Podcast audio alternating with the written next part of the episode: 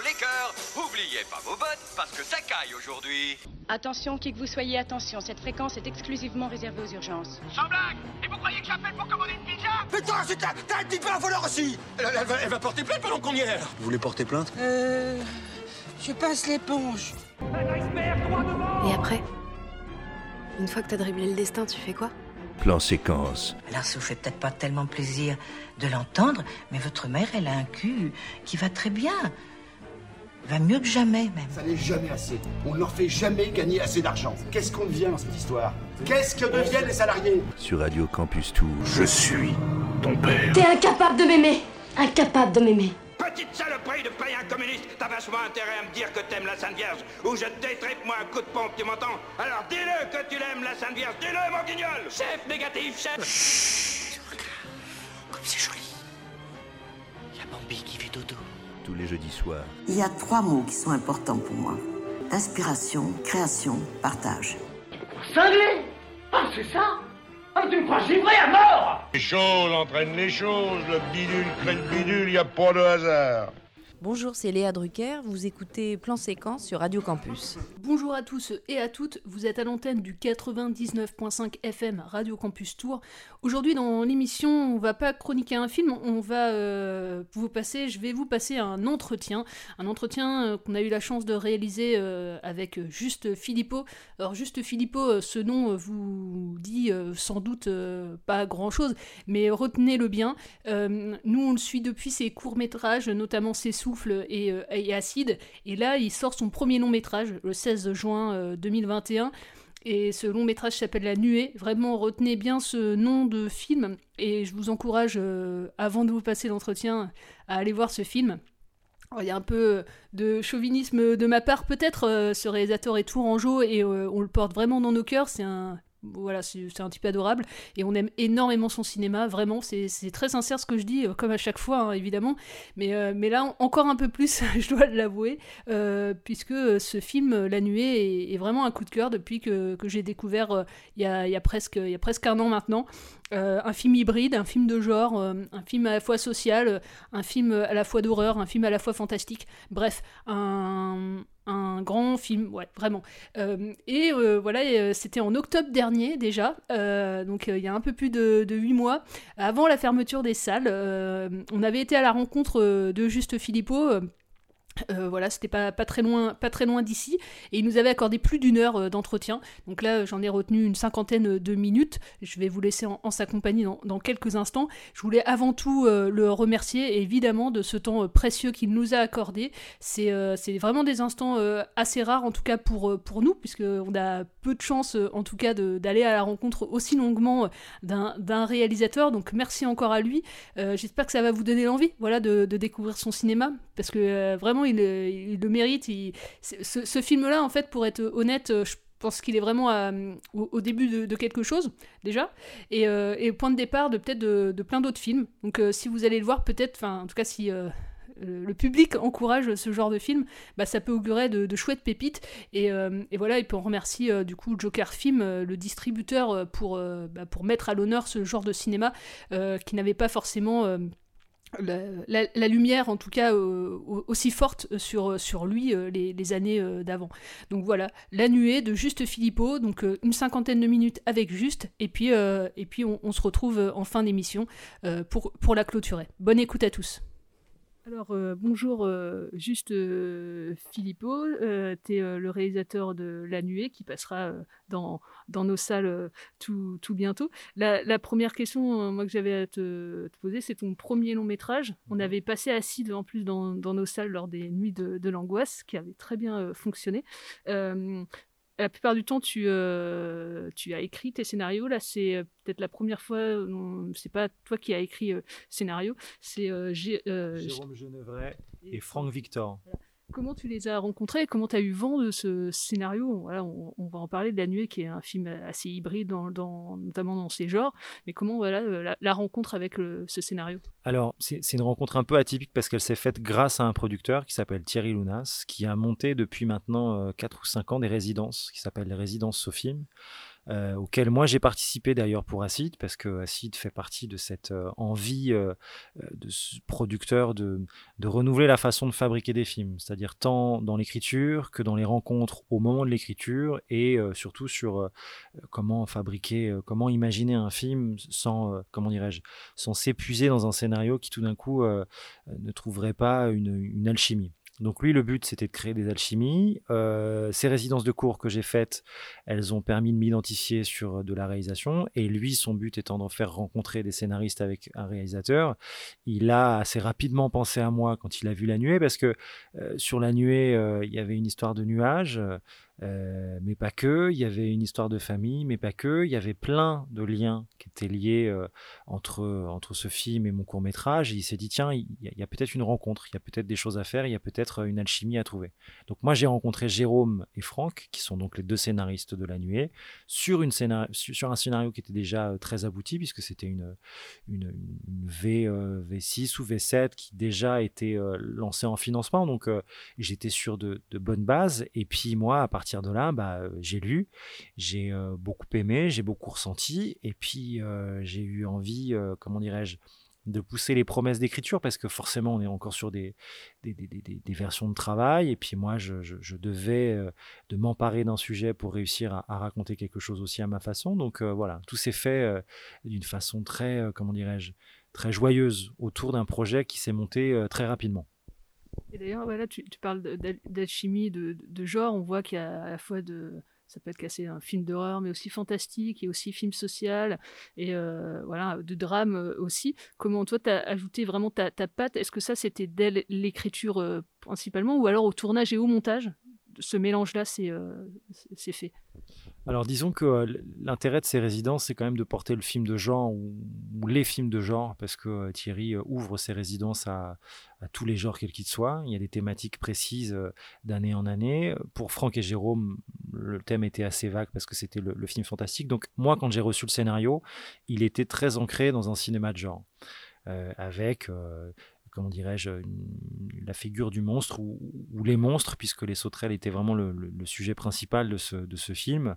Euh, et moi, je me suis dit que, bon, pour plusieurs raisons, d'abord technique, et puis d'un point de vue de production, on ne pouvait pas euh, suivre euh, ce cinéma qui ressemblait beaucoup à un cinéma américain, pour de bonnes raisons d'ailleurs, mais qui n'avait pas forcément, comment dirais-je, pour moi un ancrage dans notre pays, dans notre société, et puis surtout dans ma façon de voir et d'aimer le cinéma.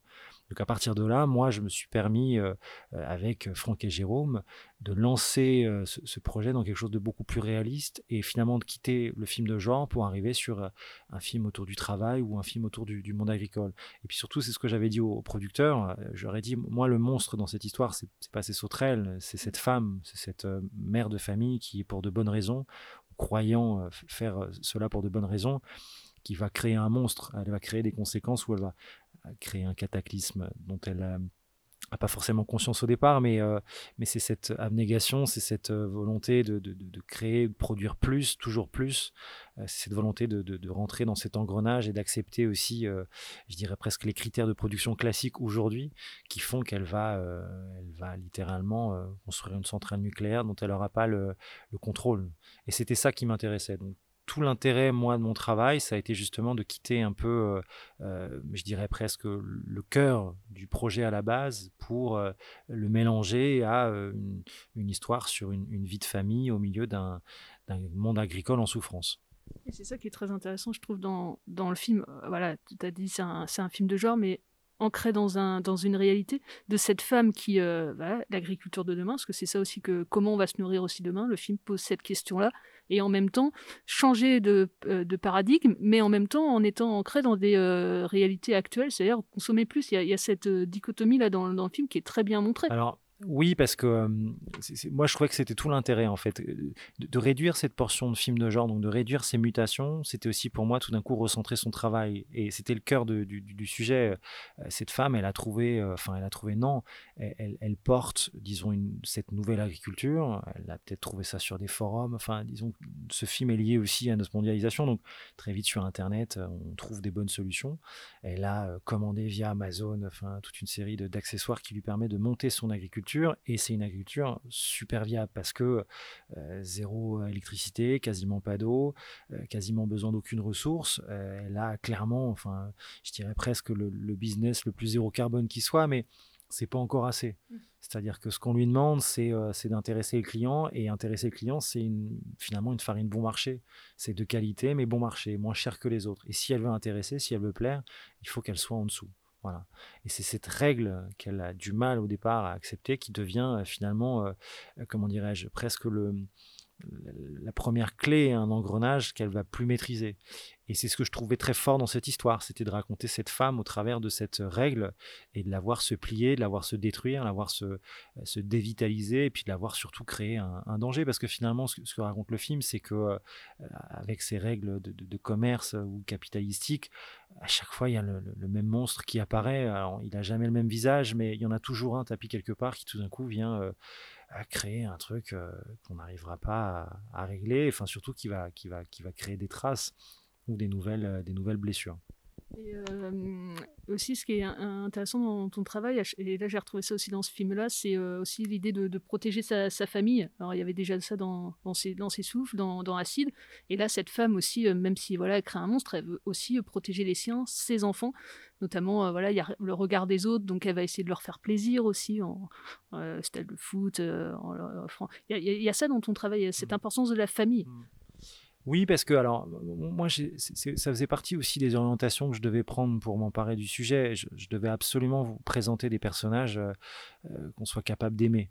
Euh, voilà, c'était pas juste des archétypes, c'était pas juste des personnages qui étaient là pour courir ou, ou crier. Il fallait absolument avoir un cœur, un cœur humain, un cœur émotionnel, enfin en tout cas une empathie pour des personnages qu'on reconnaît.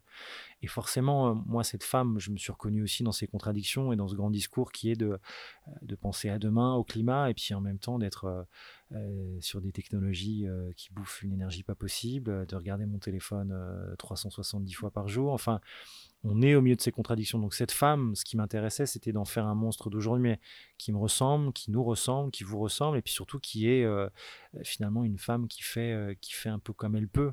Euh, dans un monde où euh, voilà, on est sur ses règles et ses contradictions et elles nous nourrissent, elles nous questionnent et, et elles nous font souffrir. Moi, ce qui m'intéressait d'autant plus, c'était de voir euh, le mensonge euh, chez cette femme, et c'est presque cette euh, relation-là au mensonge qui m'intéressait le, plus, c'était de voir une femme euh, supporter un mensonge, faire semblant à chaque fois que tout ira bien et que demain est un jour meilleur et qu'il faut simplement supporter un peu les aléas d'aujourd'hui, mais que, mais que demain est, un jour qui sera, qui sera magnifique. Et c'était ça que je trouvais super, de voir une femme capable de souffrir comme ça et de voir une, femme quitter ses enfants petit à petit, mais sans jamais s'en éloigner.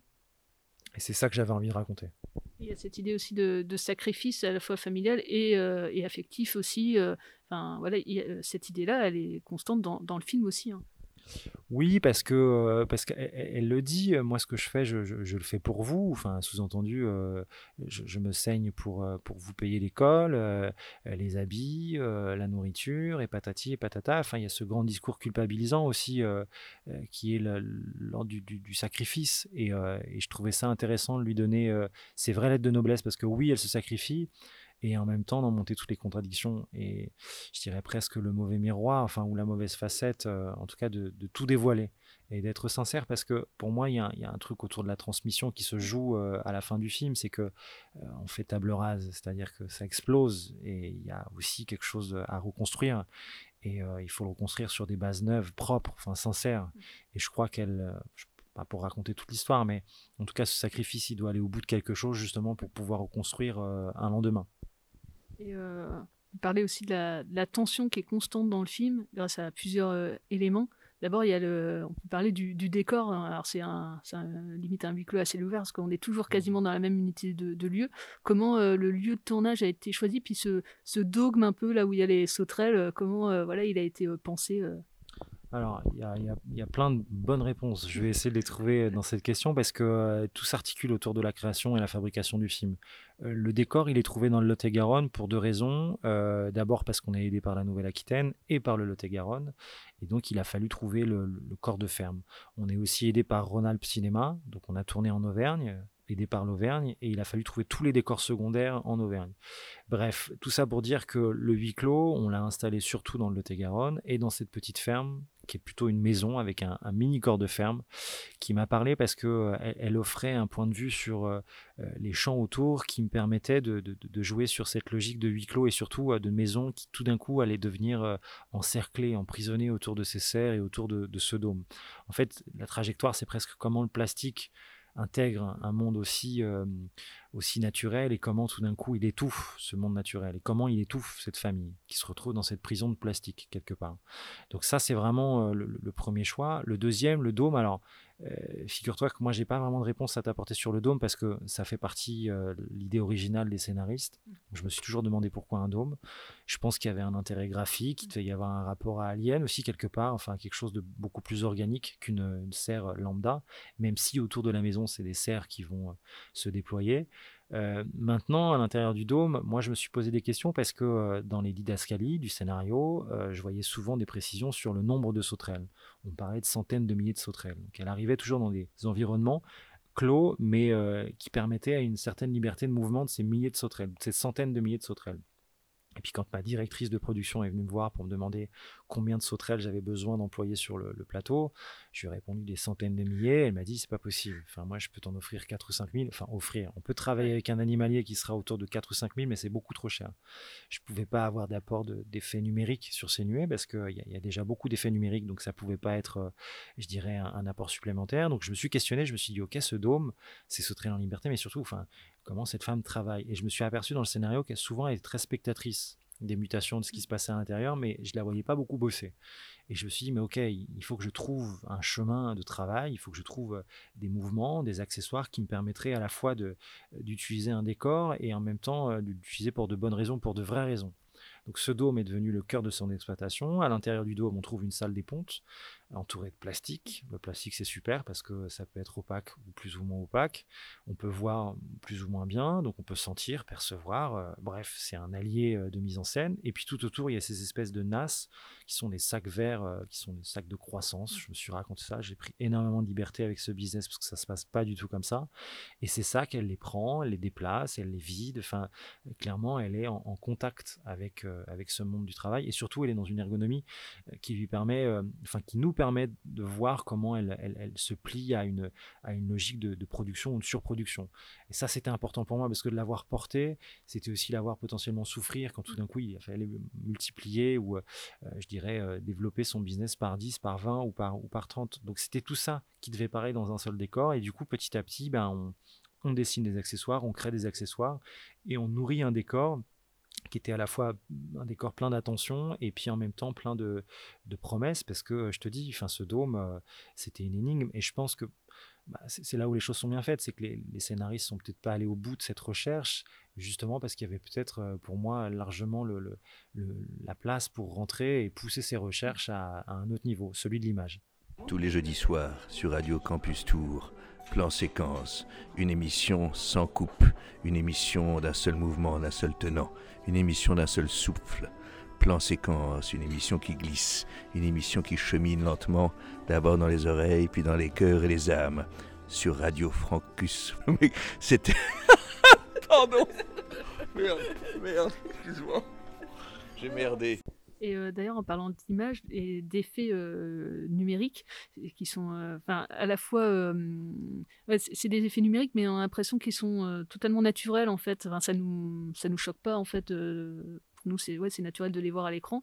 Et comment, tu as travaillé entre ces effets du coup de, plateau qui mmh ont eu lieu, voilà, des, des sauterelles qui, qui étaient sur le plateau, et ces effets numériques qui ont été rajoutés en post-production? Alors plusieurs choses. La, première, c'est que moi, j'avais à cœur euh, de, mélanger ces effets. Euh, je crois que, enfin, dans les films qu'on aime le plus aujourd'hui, je crois qu'on apprécie euh, ce mélange entre des effets de plateau et des effets numériques. Donc c'était c'était obligatoire. Maintenant, ces nuées de sauterelles, il fallait un apport numérique parce que bon, on n'a pas trouvé de moyen de pouvoir diriger des nuées de sauterelles avec avec des sifflets. donc il fallait absolument jouer sur les deux tableaux. Donc on a eu des sauterelles véritables, enfin qui sont d'ailleurs des criquets, euh, avec un animalier qui a appris à, je dirais presque manipuler ces criquets, donc euh, on leur donner de mini intentions. Alors, c'est pas du dressage, mais on est quand même sur des trucs et astuces pour attirer ou pas un insecte. La banane est devenue un ami sur le plateau et on a enduit de bananes tous les endroits qui nous demandaient de, comment dirais-je, d'être en interaction avec ces, sauterelles. Et puis sur le reste, les effets numériques, moi j'ai travaillé avec un, superviseur VFX assez génial qui s'appelle Antoine Molino, qui a travaillé notamment sur Avatar ou euh, sur les Batman de Christopher Nolan, donc qui est rompu au cinéma hollywoodien et pas que, parce que quand il bosse avec Nolan, il bosse aussi avec un, auteur à effet, quelqu'un qui aime le mélange, qui aime le plateau, qui aime les effets euh, mécaniques. Donc c'est quelqu'un qui connaît très bien ce langage. Et moi, quand je lui ai parlé du film, je lui ai dit, écoute, j'aimerais filmer ce film comme un documentaire. Et même quand ça part un peu en vrille, il faut que j'ai une caméra libre de filmer ça comme si, euh, euh, comme si, euh, comme s'il se passait rien, comme si on n'avait pas le temps de tout voir en fait. Et, et surtout, j'aimerais que cette nuée, elle, corresponde à, un élément dans le fond du décor, enfin, une, une menace, alors qui va attaquer, mais qui est aussi quelque chose qu'on voit, qu'on discerne pas bien. Sous-entendu, je, ne veux pas que tes effets soient au premier plan. Il faut qu'ils intègrent, enfin, l'ensemble de cette de cette histoire. Et c'est une histoire extrêmement sincère, extrêmement naturelle. Donc tes effets devront être extrêmement sincères, extrêmement naturels ça a été difficile pour lui parce que des effets euh, qui se voient, qui tâchent, euh, ça c'est un truc, mais des effets qui disparaissent, c'est finalement autant de travail, voire plus, sachant que les résultats sont, euh, comment dirais-je, moins, moins probants. Mais je suis avec quelqu'un et un, vrai partenaire artistique qui tout d'un coup apporte et apporte un langage parce qu'on on parlera peut-être du son, mais sur le mouvement des sauterelles, il y, a, il y, a eu des vraies interrogations. On est entre l'abeille et le papillon. Euh, c'est pareil, les sauterelles ne bougent pas comme ça. Nous, il fallait quand même une sorte de, corps capable de se diriger sans pour autant être une forme de dessin euh, comme on voit dans les textes abris. Donc il fallait vraiment trouver une forme de, mouvement euh, dans une ampleur qui n'avait pour le moment pas de référence à l'image. Et ces recherches pour un, superviseur VFX, c'est très compliqué parce que quand il bosse avec les, les sœurs Warkowski, il peut faire mille versions d'un plan. Euh, sur la nuée, on a le droit à 5 ou 6. Donc il faut absolument euh, réduire cette, euh, cette portion de recherche pour arriver dans une forme d'efficacité et surtout le langage qui se fait très vite avec le réel, avec la mise en scène et avec l'image.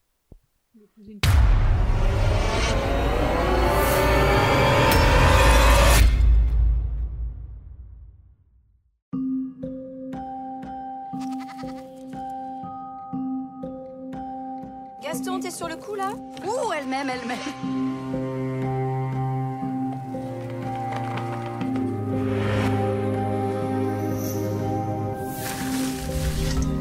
Je crois que j'ai trouvé quelqu'un pour les 40 kilos. T'as vendu combien Pas ce que je voulais. Qu'est-ce qu'il y a Un problème Moi, je peux pas travailler avec des quantités comme ça. C'est écrit à ce business? Bientôt, il y aura plus à bouffer. Vous êtes trop con pour s'en apercevoir. Ça va? Quoi? T'as pas l'air bien là.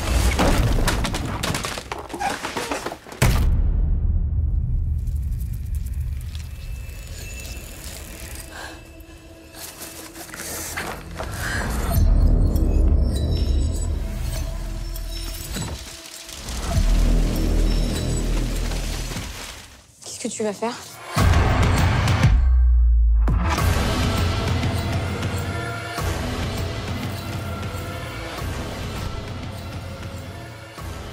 voilà, on, parlait de l'ambiance sonore qui est très importante. Et euh, là, on va le rappeler qu'il faut voir le film euh, dans une salle de cinéma pour avoir cette ambiance-là et être immergé, parce qu'il y a une histoire d'immersion là-dedans. Euh.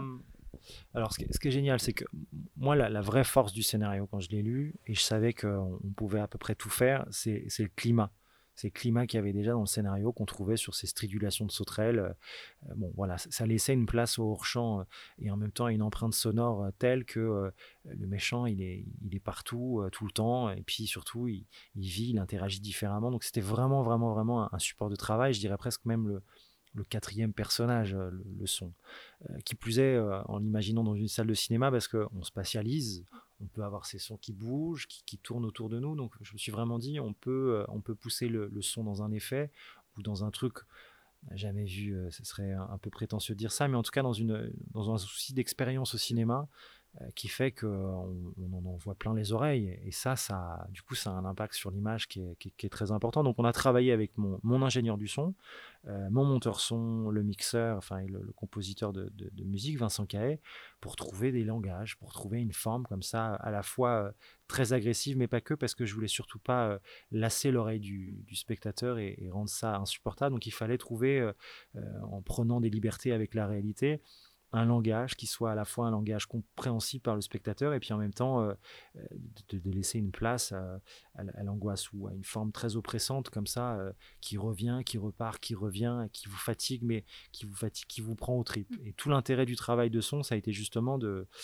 de vous parler, euh, je dirais presque en, en direct, enfin, d'un point de vue sensoriel et, et d'arriver jusqu'à votre estomac et, et, de le triturer pour que ça devienne euh, une véritable expérience de cinéma et une façon de vivre aussi cette histoire euh, à l'intérieur et pas juste en spectateur.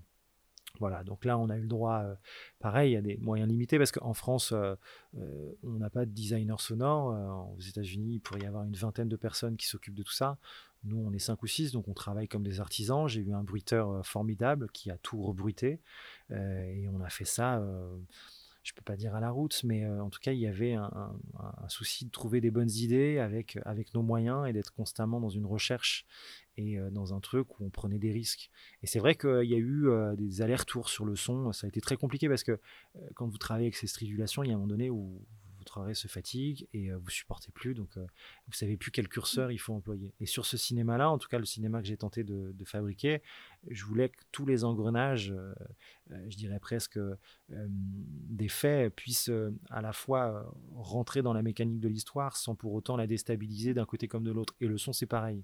Il fallait pas trop en envoyer ou pas assez. Enfin, il fallait constamment trouver le, le bon dosage et il a fallu du temps avec des gens qui ont, qui ont créé ouais, un, une stridulation un peu, un peu spéciale. Et, et c'est pareil pour la, la musique aussi. Euh, on entend aussi de la musique classique, euh, si je me souviens bien, euh, notamment dans le, dans le, dogme. Comment, euh, pareil, c'était aussi dès l'écriture qu'ils avaient pensé à, à ces musiques-là? Enfin, comment tu as travaillé autour de, pour la bande sonore euh, enfin, la... Je sais plus. Alors, je sais plus s'il y avait un poste, euh, une question sur la musique classique. Moi, je sais que quand j'ai fait lire la version de travail que je, je, je j'emmenais je, comme ça vers, euh, vers le chemin du plateau. Je l'ai fait lire à mon monteur son qui m'a dit mais euh, mets un poste radio, euh, puis tu verras, on jouera avec. Voilà, c'est un endroit, il peut y avoir un poste radio, et moi, en tant que monteur son, je peux jouer avec, proposer des choses. Et puis c'est devenu effectivement presque un, moyen d'avoir de la musique de comment dirais-je, une musique euh, diégétique, mais qui raconte, euh, je dirais, la folie du moment, parce que euh, on est sur la musique classique qui va être plus ou moins liée à ce qu'on voit, donc on va pouvoir choisir un morceau en adéquation, et puis en même temps, à l'inverse, on va pouvoir avoir une musique extra diégétique qui va raconter autre chose, mais je trouvais que les deux participaient au chaos tout d'un coup de, de, de, de, musicalité ou de, de, de, son qui tout d'un coup deviendrait une forme presque étouffante. Et je pense notamment à une séquence où on voit euh, l'ado, euh, la jeune Laura, écouter de la musique euh, sur son casque. Il euh, y a à la fois de la musique de film, parce qu'il y a mon compositeur qui propose une nappe assez, assez lourde, il y a ces stridulations de sauterelles qui deviennent euh, insupportables parce qu'elles viennent de boire quelque chose d'un peu spécial euh, et ça les rend, ça rend surstimulées ou suragressives. Et puis il y a cet ado qui essaie d'écouter sa musique et qui va pousser le casque jusqu'au bout pour pouvoir être au-dessus du reste.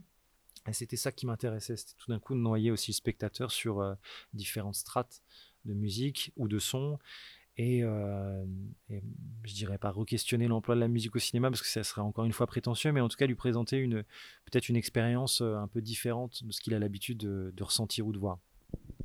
Ça marche complètement. Enfin, en tout cas, dans une salle, euh, on, le répète vraiment, mais les spectateurs vont pas être euh, déçus de, vivre cette expérience dans, la salle et euh, ils vont découvrir bah, une actrice quand même. C'est la première fois que je la vois. On l'a vu dans Hors Norme, mais c'est la première fois qu'elle a le le rôle principal en tout cas dans, dans un film. C'est Souliane Brahim. Comment euh, voilà tu, tu l'as découverte et euh, enfin euh, voilà la comédie française, mais euh, comment tu as eu l'idée de, de la caster pour ce rôle? Alors la découvrir, c'est vrai qu'elle elle a déjà une carrière assez incroyable parce qu'elle est sociétaire de la comédie française. Elle était le rôle titre sur une série sur France 2 qui s'appelait Zone Blanche. alors comment est venue cette idée? Disons qu'au départ, pour moi, il y avait un, un vrai besoin de d'amener des visages qu'on connaissait peut-être pas forcément sur ces rôles ou, ou, pour le grand public, en tout cas au cinéma, et, et d'avoir une, une, sorte d'affiche vierge. En tout cas, un casting qui ne ressemblerait pas à une bonne idée ou à une bonne recette. Euh, voilà, je devais absolument euh, offrir au spectateur, quel qu'il soit, euh, la sensation de ne pas forcément savoir ce qu'il allait pouvoir voir, ni avec qui.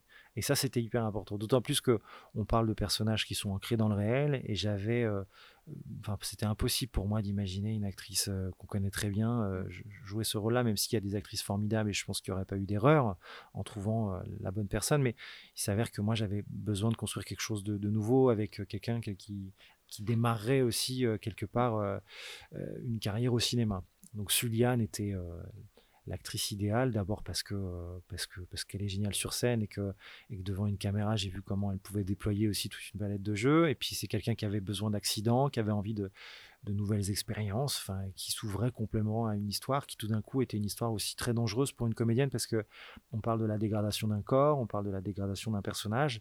Euh, c'est un personnage positif sur plein d'aspects, mais, euh, mais très, euh, très, très dur ou très en chute libre sur plein d'autres. Et voilà, et je sais que je pense qu'il y a des comédiennes qui auraient peut-être pas aimé se montrer sur, sous ces aspects-là assez, assez noirs. Et, moi, j'avais besoin de quelque chose de nouveau avec quelqu'un qui tout d'un coup serait généreux sur ce rôle et apporterait, euh, apporterait tout son professionnalisme et puis toute son envie. Et, ça, c'était la première chose. La deuxième, c'est pour Sofiane. Euh, moi, je sais qu'au départ, le personnage du viticulteur était euh, incarné par un, homme qui s'appelait Pierre Paquin.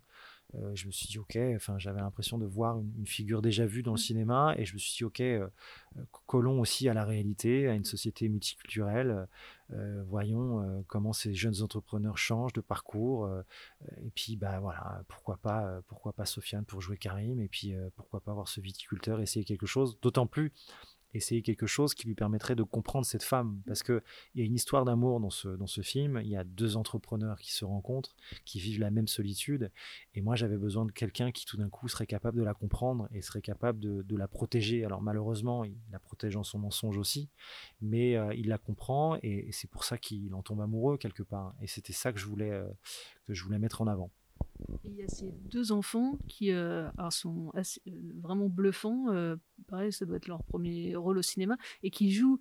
Voilà, c'est des enfants qui grandissent bah, oui, plus rapidement que la moyenne parce qu'ils découvrent des choses qu'ils n'auraient pas dû découvrir aussi à leur âge. Il y a, alors, comment tu as casté ces deux jeunes gens, notamment le personnage de Laura, qui est. enfin, je pense qu'elle fera sûrement une petite carrière une grande carrière, elle est assez bluffante. Et, et, comment eux ont appréhendé ce rôle aussi qui ne qui sont pas faciles. Quoi. Alors, quand, tu parles, ça, moi, c'est vraiment une des questions que je me pose. Et sur les projets que je développe actuellement, il y a cette notion de, euh, de, voir les enfants vieillir plus vite que, que, que, nous ou que nos parents. Enfin, on est clairement dans une, dans une société, dans une époque où les enfants vieillissent très vite. Et c'est un peu cette histoire, d'ailleurs, Laura et Gaston. Et surtout, Laura elle va devenir une, une femme. Elle est euh, ado, euh, elle est jeune femme et elle va passer à l'âge adulte sur une histoire très courte et sur des instants très, très durs. Donc, il fallait absolument pouvoir trouver des comédiens qui soient capables de, trouver cette mutation. Alors, Raphaël, qui joue Gaston, euh, je, l'ai casté comme un, comme un jeune comédien, comme un enfant, c'est-à-dire que pour moi, il y avait quand même la sensation d'un enfant qui voyait ce qui se passait, mais qui devait être protégé euh, qui devait rester un peu, un peu enfant euh, dans cette histoire. Donc finalement, c'est presque le personnage qui évolue le moins, mais euh, qui ne rate pas ce qui se passe. En tous les cas, moi, j'ai travaillé avec une directrice de casting et on est allé vers l'enfant qui tout d'un coup serait le plus apte à aimer ces moments de famille, à jouer comme ça de façon très naturelle, parce que c'est ce qu'on demande souvent aussi aux enfants comédiens, c'est d'arriver avec un naturel et tout d'un coup de ne pas, enfin d'oublier complètement la caméra. Donc Raphaël a eu un travail à part, j'ai laissé assez, euh, assez libre parce que j'aimais sa spontanéité. Après, on a composé différemment sur les moments plus durs, les moments de cri, les moments d'horreur, mais bon, ça, ça a été un autre travail. En tout cas, il y a eu la naissance d'un acteur justement sur ces passages de scène plus difficiles pour lui. Et puis Laura, euh, ou Marie Narbonne, qui l'incarne, euh, elle, j'ai rencontré plusieurs euh, jeunes filles de, son âge et j'ai vu au casting que très vite il y avait, une, comment une maturité dans le jeu et puis surtout la, possibilité de, porter ce personnage ou ce, rôle secondaire qui avait quand même des accents de rôle principal parce que elle est le miroir de cette maman. elle est le seul rempart face à la folie de sa mère et elle est là jusqu'au bout. Et pour moi, il fallait quelqu'un qui soit capable de justement de, passer d'un état à un autre et de vieillir, de, mûrir très vite et d'être ouais, enfin, je dirais presque les reins solides aussi parce qu'elle est face à une comédienne de la, société de la comédie française, ouais, je, me trompe. Donc il faut à la fois être très expérimenté et puis en même temps euh, être euh, capable de, justement de jouer sur le tableau de la spontanéité parce qu'on lui demande d'être une ado et euh, celui d'une jeune femme qui va être la, la Laura de la fin. Et euh, j'avais aussi, euh, une dernière question, euh, au niveau des influences et des références du film, on, pense aussi à, pas mal de films. J'étais étonnée à la recherche, tu as dit que tu n'avais pas pensé aux oiseaux, mais mmh. inévitablement, on peut y penser, en tout cas quand on voit cette nuée. Est-ce que tu as hum, donné des films à tes acteurs avant le tournage, ou alors pas du tout, mais toi, tu en avais en tête au moment de mettre en scène? Alors, c'est un peu bizarre parce qu'il euh, y avait une sorte de, champ très vaste entre euh, Petits Paysans euh, d'un côté et Alien de l'autre. Et moi, j'étais au milieu, un peu perdu. tu parlais des oiseaux, effectivement. Moi, les oiseaux, c'est un film que j'ai vu et c'est un film que j'ai adoré, mais il y a, je sais pas, une dizaine d'années, donc que j'ai pas revu et qui jamais n'a été une référence parce que c'est une référence qui faisait très peur et surtout, on n'avait pas le même type de méchant. Euh, les oiseaux et les insectes, il y a quand même une proportion complètement différente. Et je ne pouvais pas m'inspirer euh, du travail de Hitchcock parce qu'il était tout simplement enfin, sur un autre registre. Euh, tant dans la menace que dans la façon dont il était, dont elle était filmé. Donc moi, il a fallu que je trouve autre chose, et dans cette autre chose, il y a plein de films. alors, il y a des films qui sont pour moi des, références cousines, mais sur lesquels je, basais une, forme de, discours, notamment sur les effets. Je pense à District 9 de Night Bloomberg, euh, dans la façon de mélanger le plateau, euh, d'avoir des écrans de fumée au premier plan et euh, des effets numériques au second, enfin d'avoir cette logique comme ça très très très efficace. et puis pour revenir un peu au centre entre Petit Paysan et Alien, il y a Tech Shelter de Jeff Nichols qui est pour moi un peu la la meilleure référence sur ce film, enfin sur ces films du milieu. Et quand je dis film du milieu, je parle plus en termes de genre, même si j'aime pas parler de film de genre, mais cette capacité à, installer le fantastique dans le réel et à voir comment les deux peuvent euh, se, parler, comme peuvent se mélanger. Et puis euh, petit à petit, euh, là je bifurque vers ce qui a été pour moi vraiment un, outil de travail, c'est plus le documentaire. Et là je pense à Profil paysan de, de, Pardon, je pense à Sans adieu du réalisateur dont j'ai oublié le nom. Voilà, euh, là j'ai un trou, mais ça va revenir. Et puis je pense à un autre document, et pour le coup, c'est peut-être été le seul film sur lequel on s'est basé pour travailler. Euh, c'est Anaïs s'en va en guerre de Marion Gervais, euh, l'histoire d'une jeune herboriste, fait des plantes médicinales. et on voit cette femme se battre seule face à la mairie, face aux paysans qui la regardent d'un sale œil avec ses, trucs bizarres. On la voit tirer des bâches, on la voit vivre dans cette caravane et on la voit ne, ne jamais baisser les bras. Et c'est vrai que pour Suliane, c'est Suliane qui m'a présenté ce, film. On s'est rapidement dit, mais ok, on a, euh, on a une Virginie, euh, c'est cette mm. femme, euh, Virginie, c'est cette, c'est cette Anaïs, c'est cette, cette battante, c'est ce, voilà, ce, courage, cette force, cette volonté, et c'est, c'est le, une Virginie sur lequel on a besoin de, de, de travailler. Donc c'est devenu peut-être le seul support de travail, et tout le reste, ça fait partie d'influences qui ont nourri et qui nous ont permis de, de, trouver des références quand il fallait peut-être parler de quelque chose, mais on n'avait jamais eu euh, de, film sur lequel euh, euh, on avait la sensation de pouvoir s'appuyer vraiment pour fabriquer ce film. Si j'avais une dernière question à laquelle je n'ai pas, pas posé, c'était la, lumière du film. Comment mhm. tu as travaillé avec ton chef opérateur? Est-ce que tu as donné des indications? Est-ce que tu avais, toi, une vision assez précise de comment tu voulais filmer ce film? Eh ben, alors le, chef opérateur, euh, il s'appelle Romain Carcanade. C'est euh, quelqu'un de formidable. Moi, j'ai vu ses films. J'ai vu alors de la sortie de Sébastien Marnier et puis Sparring de Samuel Jouy. Et j'ai trouvé que le cadre était, euh, enfin, au-delà de la lumière. En fait, ça faisait partie des rares films où je me disais, ah, l'image, elle est super belle, mais pas comme étant un truc qui faisait écran sur le reste. C'était vraiment, hein, c'est bien filmé. Il y, a, un truc du cadre. Il y a, cet aspect-là comme ça de, de l'image. Enfin, il y a quelque chose de très stylisé en même temps d'hyper naturel. Et c'est ce que je voulais sur la nuée. Je voulais quelque chose de stylisé parce que euh, j'avais envie d'offrir aussi aux, spectateurs un plaisir de l'image, mais je voulais surtout pas tomber dans une forme de, comment dirais-je, d'effet qui aurait pu prendre le pas sur le récit. À chaque fois, je, me suis, mais pour tous les éléments hein, de fabrication du film, je me suis toujours demandé comment on arrive à pousser le style sans pour autant tirer la couverture vers un endroit ou, vers un autre. Donc l'image devait être au même niveau que le reste, c'est-à-dire dans un univers, mais en même temps suffisamment réaliste pour qu'on n'oublie pas qu'on est dans le Lot-et-Garonne. donc à partir de là, moi je lui ai demandé de travailler sur des lumières souvent assez chaudes. On a travaillé sur des intérieurs pour qu'il y ait de la couleur. Euh, moi, j'ai pas plus de, maîtrise sur, euh, sur l'imbrication des couleurs. Enfin, j'ai pas ce langage-là et ça m'intéresse pas beaucoup. Donc, il n'y avait pas beaucoup de contraintes.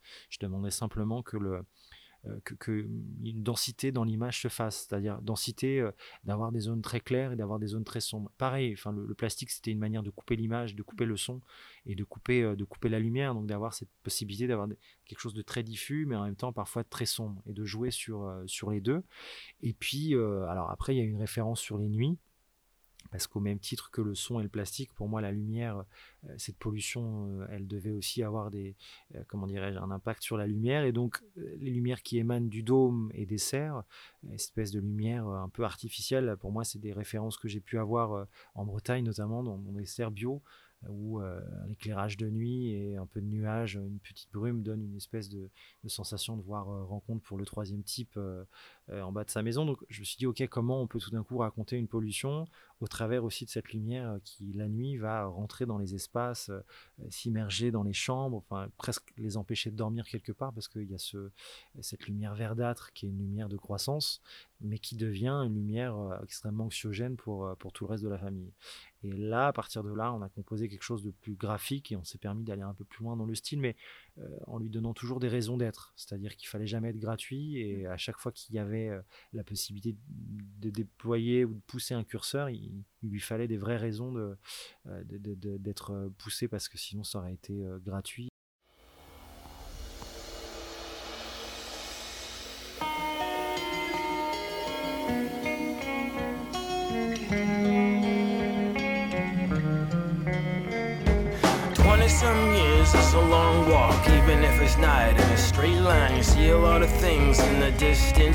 What they say about great minds. You and I think about the same things, dream the same dreams, play the same games. We started out in the same place, believe it or not, we got the same names. Everything happens for a good cause, whether it be victory or loss. And the road may turn into a runway, but you'll know what to do someday. Trust me, I've seen it all before. I've climbed to the top tops of the tallest trees to get away from the deep water to find the touch of the smallest breeze. You'll find a girl with a low voice who holds the world in her bare hands. You'll fall in love, you'll have no choice once you are given a fair chance. For the first time, you will sleep well, take a deep breath, see the sunshine. Hold on to her for dear life, and then watch the whole world unwind. Ask her to show you some magic, and I guarantee that she will say yes. Tell her you've seen forever and you'll be together, not a day. Until that time comes and after you cross that first mile, that the hardest part is behind you and all of the pain will be worthwhile.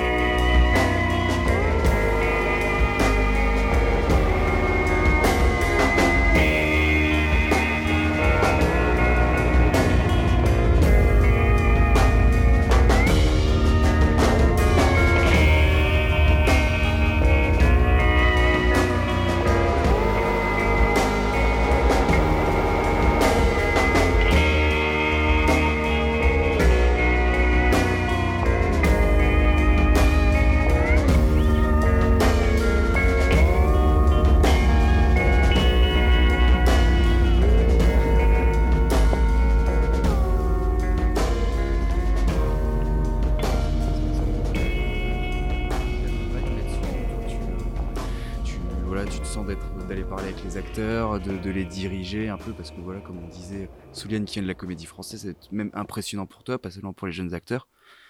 Moi, je trouve que ça, joue justement très bien. On est, euh, on est vraiment dans le documentaire, hein, parfois, euh, dans la limite de genre-là. Comment ça se passe euh, quand tu es sur le tournage La direction d'acteur, finalement, elle se passe de façon assez, assez simple. Alors, je dis ça en même temps, c'est très, enfin, très compliqué. Ça, ça prend différentes comment je pourrais résumer ça? Euh, Disons que moi, l'intérêt que j'ai sur un plateau, c'est euh, d'offrir un plateau qui soit un, lieu de travail pour les comédiens. Et quand je dis un lieu de travail, c'est donner suffisamment de direction tant dans la spatialisation que l'accessoirisation, d'avoir des, tiroirs remplis de vrais couverts avec des verres enfin, qu'on va pouvoir déployer. Et moi, j'offre enfin, tout de suite des, directions très claires pour les comédiens parce que je veux surtout pas les mettre dans une position, comment dirais-je, une, une, position fragile ou une position d'attente. C'est-à-dire que je leur demande pas de faire le job. Je leur propose quelque chose, je leur explique, et puis à partir de là, on discute eux vont me dire bah moi j'aime bien ça, je préfère ceci. Là, je pense que mon personnage il pourrait euh, prendre euh, le tiroir ou le tirer de façon un peu plus violente. Euh, et on compose, c'est-à-dire qu'il y a des fois où je trouve que c'est des bonnes idées, il y a des fois elles, elles sont pas bonnes. Et, tout le rapport qu'on a avec des, des comédiens, c'est justement de pouvoir leur dire de façon multiple et d'intégrer parfois une lassitude, une fatigue. Moi, je sais que Suliane, mine de rien, elle a vécu comme nous un, monde entouré de plastique parce qu'on on était dans cette ferme et on a vu les serres nous boucher l'espace. Donc, ça nous a tapé sur les nerfs, ça lui a tapé aussi sur les nerfs. Donc, il faut réussir à accepter ce, rapport à l'autre qui est parfois un peu complexe. Moi, je pense que pour mes prochains films, j'aurais peut-être euh, euh, moins envie de, supporter les humeurs, en tout cas de les prendre comme une matière de travail, parce que ça a été euh, extrêmement fatigant au bout d'un moment. Et, je pense qu'il faut, créer quelques barrières qui permettent de vivre les choses de façon plus simple, moins, sans, intérioriser tous les mini-conflits qui ne sont pas des conflits, mais qui sont parfois des façons de faire qui peuvent bah, qui peuvent donner euh, l'impression de, mélanger travail et intime, alors que finalement, euh, on est quand même sur des plateaux où on demande à des comédiens de vivre des choses extrêmement lourdes, euh, c'est pas évident enfin de sortir de ça de rentrer là-dedans euh, je pense aux enfants euh, enfin je, leur ai demandé quand même de, crier de, vivre des choses. Je me suis jamais permis de, comparer la, situation qu'ils vivaient avec des situations qui pourraient être pour eux personnelles. Je leur ai jamais dit imagine que c'est ta maman qui je sais pas quoi enfin j'ai évité toutes ces projections mais il faut quand même mettre les comédiens dans des états donc ça rend aussi les comédiens extrêmement fragiles parce qu'ils sont, euh, ils sont une matière euh, vivante et, eux impriment ce, rapport au personnage de façon directe. C'est sûr que quand on met des lampes ou un micro, on a une tendance à être derrière un outil. Quand on n'a pas d'outil que son corps, sa voix et sa façon de jouer, là ça devient complètement différent. Donc voilà, moi j'offrais un terrain de jeu euh, précis et à partir de là euh, on compose et, on voit. Moi je pense qu'il y a une autre direction d'acteur et on n'en parle pas beaucoup c'est celle du montage aussi. Parce que euh, souvent on essaye des choses sur le plateau plus ou moins rapides plus ou moins comme ceci plus ou moins comme cela. Quand on travaille avec ces comédiens généralement les prises sont bonnes à chaque fois euh, rendre une prise meilleure ou géniale, bah, c'est un peu étrange parce qu'on est dans un processus où les choses vont vite, donc euh, des fois on n'est pas apte et pas capable de savoir, enfin on sent que ça va bien, mais euh, de se dire que c'est la prise, c'est quand même un peu complexe, donc on multiplie les choix. dans une économie réduite, donc on peut pas faire 20 ou 30 prises, on reste toujours sur 5 ou 6 prises, mais à l'arrivée il y a un montage et ce montage permet de trouver la bonne tonalité, de tenir le personnage et de voir le travail du comédien et de comprendre son travail. c'est vrai que des fois, il faut du recul pour comprendre euh, euh, toute la violence euh, du, rôle, la façon dont les comédiens sont, sont, emparés des personnages et de voir comment eux ont interagi aussi avec la scène et comment ils ont proposé des choses qui parfois peut-être pouvaient être floues et qui devenaient précises. Et le montage est une super façon de, diriger ou donner une, énième direction précise cette fois-ci parce que on l'intègre à une narration et là on n'a pas d'écart on cherche justement à uniformiser et à avoir un, vrai comédien, enfin un vrai comédien, de, justement de plus voir un comédien mais de voir un personnage. Voilà, mais ça se passe, ça se passe très bien. Enfin, moi j'ai l'impression que, en tout cas, il n'y a, quand même pas beaucoup d'outils pour un réalisateur ou une réalisatrice sur un plateau. on est constamment, je dirais presque assis à attendre. Il y a deux trucs qui, fonctionnent très fort. C'est, je, je, dis ça parce que comme j'ai pas écrit ce scénario-là, je me suis aussi questionné sur ma façon de travailler sur un scénario qui n'était pas le mien. Pour moi, il y a le désir, qui est la règle numéro une, c'est-à-dire qu'il faut désirer ses personnages, il faut désirer ses mises en scène, il faut désirer ses images, il faut avoir envie de résister à toutes les contrariétés possibles et puis surtout toutes les mauvaises idées qui tout d'un coup pourraient permettre à, je sais une action d'être plus fluide, à une scène d'être plus simple. voilà, il faut résister parce qu'il y a un truc qui s'appelle le désir qui est plus fort que vous. Et puis après, moi j'ai l'impression de, fonctionner sur quelque chose de très, de, très physique, c'est-à-dire que quand les choses sont mauvaises, j'ai mal au ventre. Enfin, je peux pas m'empêcher là de, vivre avec ça, donc je vais voir les comédiens et je leur dis très vite ça, ça va pas du tout. Alors je, dose aussi pour pas paraître agressif parce que faut être un support de travail, faut pas dire j'aime pas dire il faut changer ça, je vous reparle des rôles, c'est une scène qui se déroule comme ça, les personnages sont comme ceci, ils sont fatigués, euh, c'est une scène d'amour, mais c'est une scène d'amour qui n'a aucun enjeu, donc soyez à distance de vos personnages, euh, laissez-vous porter par, euh, par le dialogue à ce moment-là, vous vous inquiétez pas, il, faut, être là, mais avec cette espèce de sensation de, truc dans l'estomac qui est parfois pas agréable et qui fait que quand vous êtes heureux devant une séquence, c'est parce qu'il y a un truc qui vibre malgré tout le travail qui manque, malgré tous les effets qu'il va falloir incorporer, mais euh, il faut absolument se, faire confiance. Après, le dernier truc pour une direction d'acteur sur des films à effet, moi je me suis aussi confronté à, euh, un personnage qui n'existait pas, donc à des scènes type fond vert, enfin sans fond vert, mais en tout cas des scènes très lourdes pour des comédiens sans aucun moyen de pouvoir euh, jouer avec un personnage qui n'existait pas. Et là, on a un peu la sensation d'être un enfant de 15 ans, enfin jeune de 15 ans devant une, euh, je dirais quelqu'un de, d'hyper expérimenté parce que euh, expliquer à Suliane qu'il y a une, nuée de sauterelles qui va lui tomber dessus et que ceci et que cela, enfin, paraît un peu, un peu fou, donc il faut garder le, cap. Et à ce moment-là, dans ces scènes-là, moi j'ai été très très très à même d'être avec eux et d'être physiquement avec eux, c'est-à-dire d'être euh, comment dirais-je, d'être capable de, rendre agressif la séquence, de, leur crier dessus. De, euh, je me suis presque pas mis en danger, mais je pense que filmer, je devais être ridicule, mais une fois qu'on est dedans, on se, jette parce que les comédiens se jettent, qu'il faut absolument pour eux un support de jeu.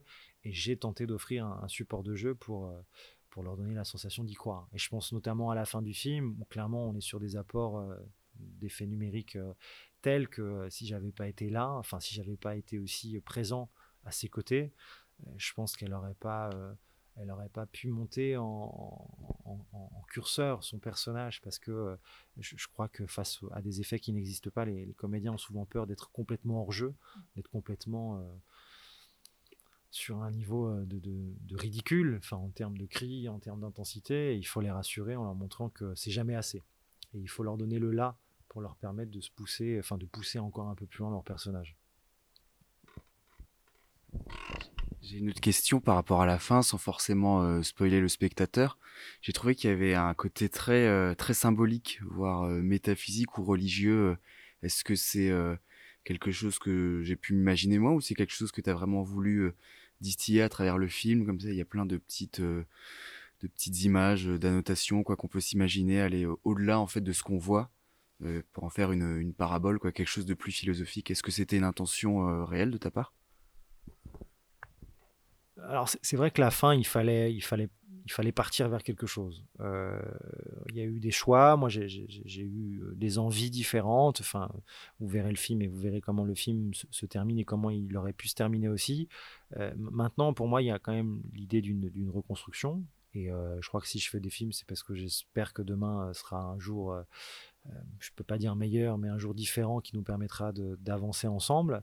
Euh, donc pour moi, il devait y avoir aussi ce message au, cœur du film. Donc forcément, euh, une image symbole qui nous permettrait de quitter l'histoire, mais de repartir avec une, sensation, un sentiment, et puis quelque chose qui serait un moyen de dialoguer avec les images. Alors les symboles religieux, j'avoue que peut-être finalement on est dans une société judéo-chrétienne donc on a aussi, euh, comment dirais-je, euh, plus ou moins ces références religieuses qui, à mon avis, se, mélangent comme ça euh, aux, différentes images. Enfin, je, pense, l'idée du sacrifice, tout ça. Enfin, je pense que on, voit clairement un peu quelles sont les références potentielles. Mais pour moi, il n'y avait pas d'idée religieuse, ni, de message, ni quoi que ce soit à l'intérieur du film.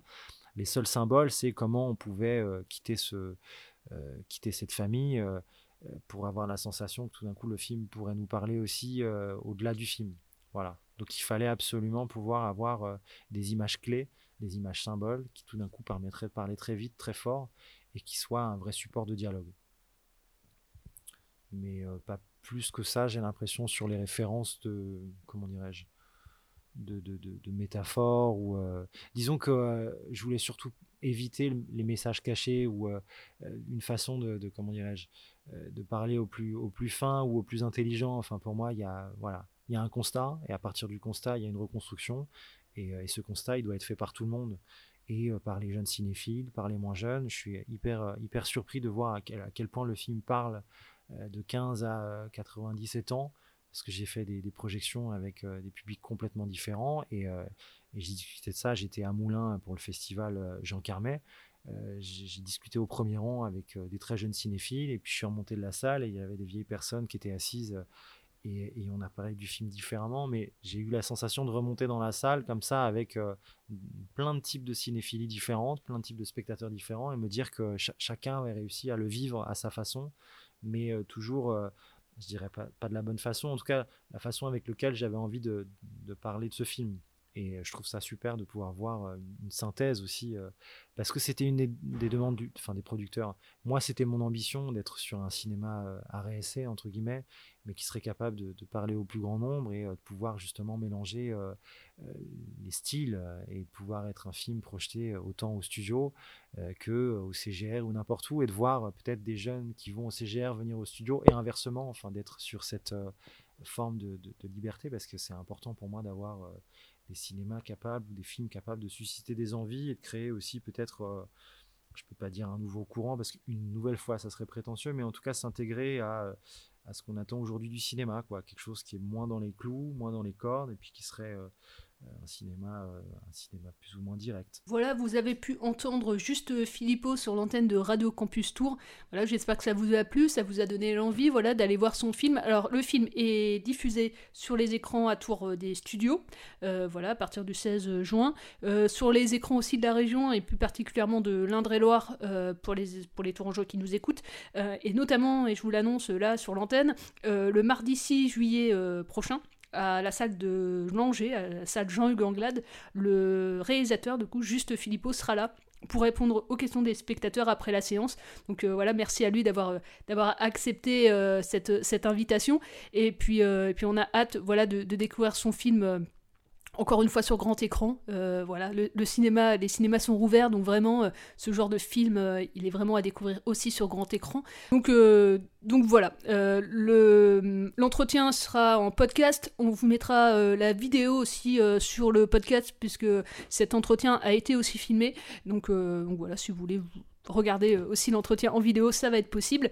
Et puis, euh, quant à nous, quant à moi, puisque je suis la seule là à présenter cette émission aujourd'hui, on va vous retrouver toute l'équipe, euh, alors non pas le 16, 17, pardon, mais la semaine d'après, fin juin, pour une nouvelle émission de plan séquence. Et d'ici là, bah, allez dans les salles, profitez du cinéma sur grand écran, et puis ciao